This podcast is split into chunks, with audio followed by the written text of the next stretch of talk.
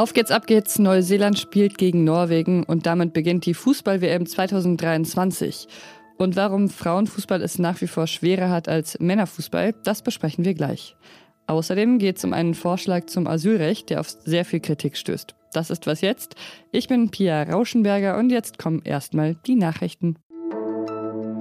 Ich bin Anne Schwedt, guten Morgen. In der irakischen Hauptstadt Bagdad haben Demonstranten die schwedische Botschaft in Brand gesetzt. Nach Berichten von Augenzeugen stürmten hunderte Menschen das Gebäude, wenig später stieg Rauch auf. Angaben zu möglichen Verletzten liegen nicht vor. Zuvor hatte die schwedische Polizei für heute eine Kundgebung vor der irakischen Botschaft in Stockholm genehmigt, bei der offenbar auch ein Koran verbrannt werden soll. In der neuseeländischen Großstadt Auckland hat ein bewaffneter Mann mindestens zwei Menschen erschossen. Nach Angaben der Polizei gibt es auch mehrere Verletzte. Der mutmaßliche Täter sei später tot aufgefunden worden.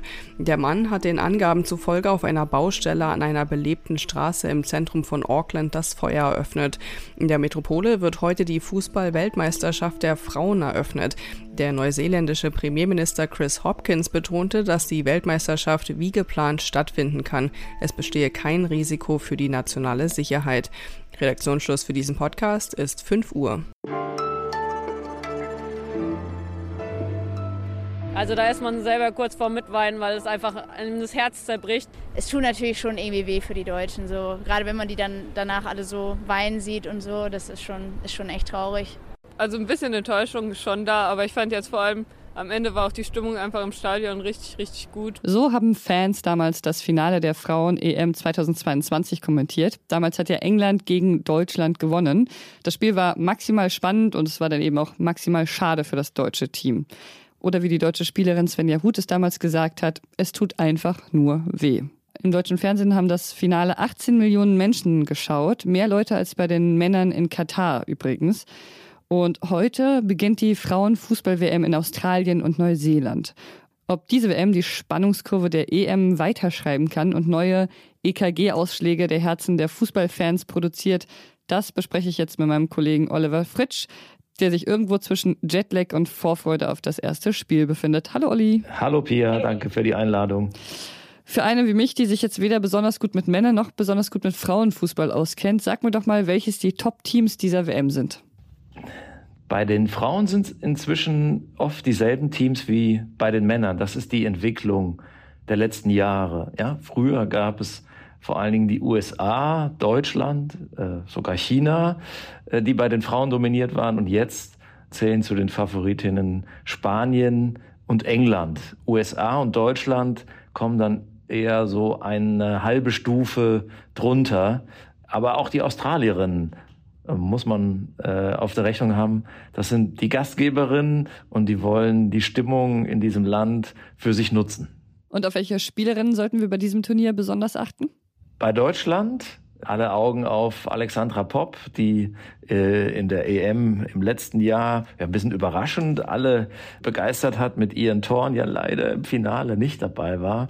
International eine meiner Lieblingsspielerinnen heißt Bonmati von Spanien, äh, vielleicht die technisch beste Spielerin der äh, Frauenfußballgeschichte, wurde ja auch schon ausgezeichnet. Letztes Jahr verletzt, da will sie dieses Jahr sicherlich einiges nachholen. Du hast schon äh, von der guten Technik gesprochen. Es ist ja schon auch so, dass Menschen offenbar inzwischen sehr gerne Frauenfußball schauen, wenn das Spiel spannend ist.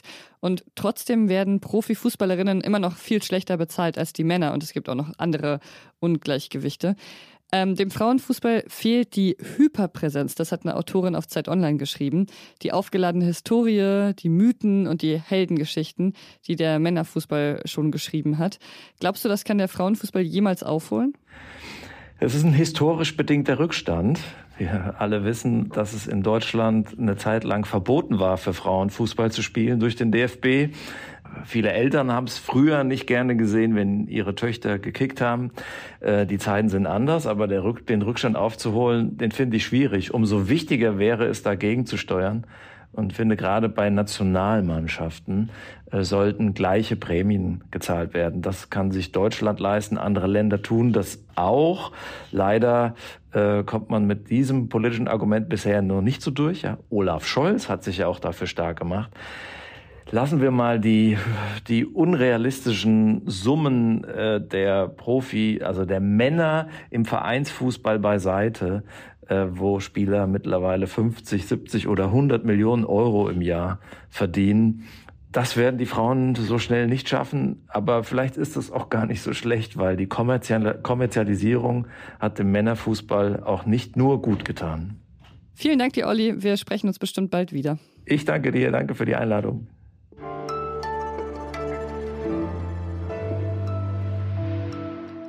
Und sonst so?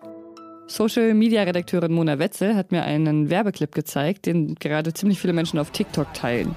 In dem sieht man die französische Fußballnationalmannschaft, wie sie rennt, rennt, rennt, Tore schießt und Jubel auslöst.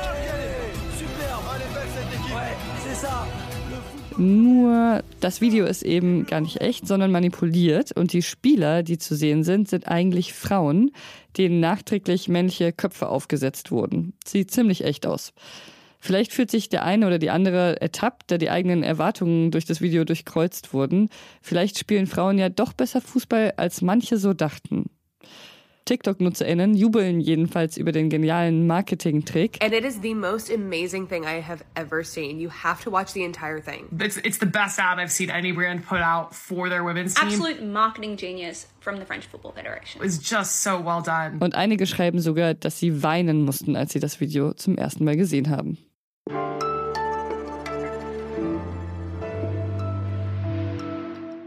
Anfang dieser Woche war das, als der parlamentarische Geschäftsführer der Unionsfraktion Thorsten Frei dafür geworben hat, das individuelle Recht auf Asyl abzuschaffen. In einem Gastbeitrag für die Frankfurter Allgemeine Zeitung hat er dafür plädiert, stattdessen Kontingente einzuführen für die Aufnahme von Geflüchteten in Europa. Der CSU-Vorsitzende Markus Söder hat dann dazu gestern gesagt, das ist ein spannender Vorschlag. PolitikerInnen von SPD, Linken, Grünen und FDP haben den Vorschlag aber stark kritisiert. Brandgefährlich, hochzweifelhaft oder geschichtsvergessen waren nur einige der Reaktionen. Ich spreche jetzt mit Politikredakteur Lenz Jakobsen darüber, warum es so starke Kritik daran gab. Hallo Lenz. Hallo Pia. Konkret hat Freier vorgeschlagen, jährlich 300.000 bis 400.000 Schutzbedürftige direkt aus dem Ausland aufzunehmen und dann innerhalb Europas zu verteilen. Das klingt jetzt erstmal nach einer möglicherweise umsetzbaren Idee. Warum ist das ein Bruch mit unserem bisherigen Rechtssystem?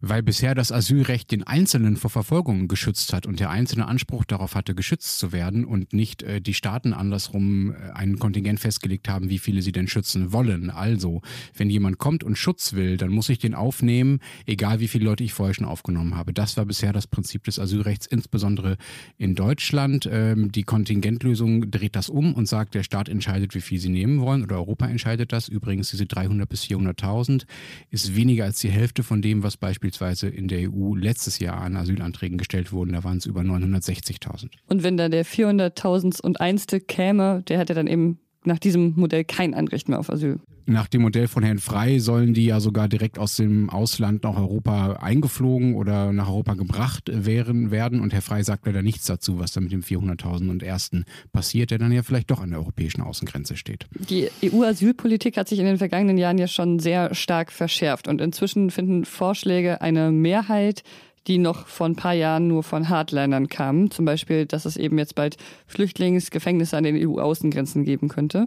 Ist dieser Vorschlag von Freide eigentlich nur eine logische Fortsetzung dieser Politik?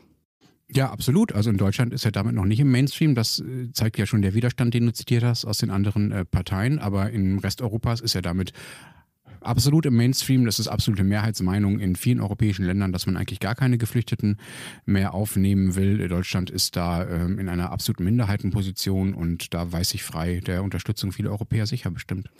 In Deutschland gilt ja seit 1949 der Satz, politisch Verfolgte genießen Asylrecht. Das steht so im Grundgesetz. Warum ist dieser Satz elementar so wichtig, gerade in Deutschland? Na, weil Deutschland das Land war, das in der Nazi-Zeit die Leute vertrieben und gejagt hat. Und diese Menschen haben dann teilweise keine Aufnahme in anderen Ländern gefunden, weil es eben noch kein individuelles Asylrecht gab. Äh, das heißt, viele Länder haben diese Leute, die vor Hitler geflohen sind, nicht aufgenommen oder nur gegen Erpressungszahlungen aufgenommen oder nur die Kinder aufgenommen und dafür die Erwachsenen nicht.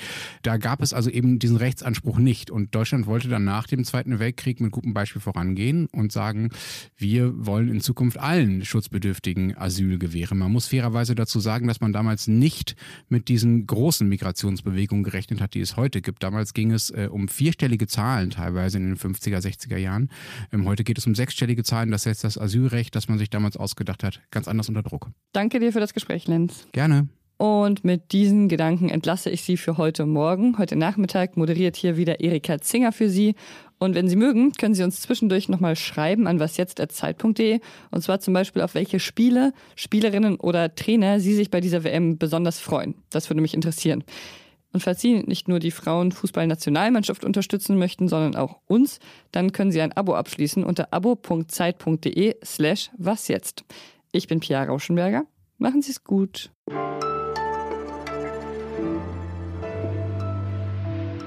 Und mein persönliches Vorhaben für diese WM ist, glaube ich, dass ich danach zumindest mehr Spielerinnen als nur Alexandra Popp beim Namen nennen kann. Das wäre vielleicht ganz gut.